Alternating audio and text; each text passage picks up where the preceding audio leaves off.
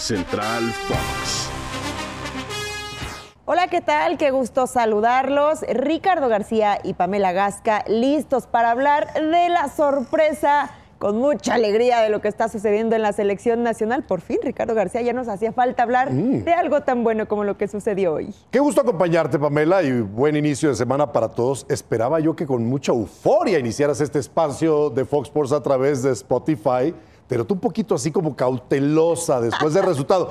Me parece que escuchaste mucho a Jaime Lozano, quien no quiere emocionarse de más tras la goleada que le propinó México en Houston a Honduras para arrancar su participación, como acabas de señalar, dentro del torneo de naciones más importante de la CONCACAF, que es la Copa Oro, el 4 por 0.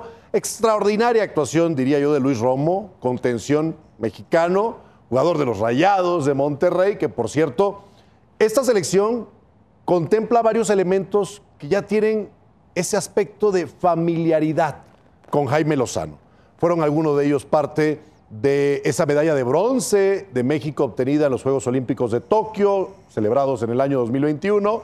Y eso le da, obviamente, a México, a su selección, a su director técnico la confianza de desplegarse como lo hicieron ante Honduras. Ser agresivos. Ese gol de Luis Romo todavía ni siquiera se cumplía el minuto de juego y ya abría la pizarra con un tremendo fogonazo de zurda. Pero también grandes actuaciones de Orbelín Pineda, que brilló en el partido, también con un soberbio golazo acompañándose haciendo una pared extraordinaria con bomba Henry Martín, el delantero de las, de las Águilas del América. Y bueno, México agarra esta oportunidad de empezar con el pie derecho y la toma y no la suelta. Vence a Honduras, Honduras que ya tenía problemas para prepararse antes de este partido, tras su llegada a la Unión Americana, y ahora vendrá el compromiso ante Haití el próximo jueves en Glendale, Arizona.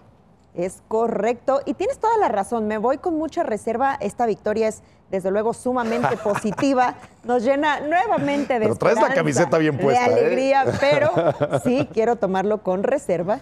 Porque también hay que tomar en cuenta, no sé si haya tenido que ver también el resultado de Estados Unidos, que lo hemos visto Empatando con Jamaica. empatando con Jamaica, si eso de cierta manera también motiva al Bueno, a eh, México. es la fase de grupos, Pam. Todavía falta mucho. Definitivamente, bien dices, no hay que emocionarse de más. No se ha ganado más que un partido de la ronda inicial de este certamen y en un grupo en el que México es el gran favorito y no debe de tener ningún problema. Es más, me atrevería yo a decir que no van a recibir un solo gol ni en el partido ante Honduras lo permitieron, ni los van a recibir en contra de Haití y de Qatar. Que por cierto, Haití derrotó a Qatar 2-1. Entonces, debe de jugarse ahí el primer lugar del grupo y México avanzar flamantemente a la siguiente fase y esperemos llegar a la final para cobrar venganza de aquella derrota que le propinó a Estados Unidos en la Nations League.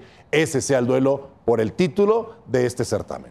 y que bueno, sobre la mesa está diseñado para que así pueda ser. Pero bien por Jaime Lozano, el aplauso. ¿verdad? Muy bueno. Muy bueno. Al, al Muy buen técnico interino, que ojalá se le dé la oportunidad, si logra levantar la copa, de quedarse al frente de la selección para la Copa del Mundo de 2026. Pam, nos vamos. Nos vamos. Qué gusto que nos acompañaron Ricardo García y Pamela Gasca. Hasta la próxima.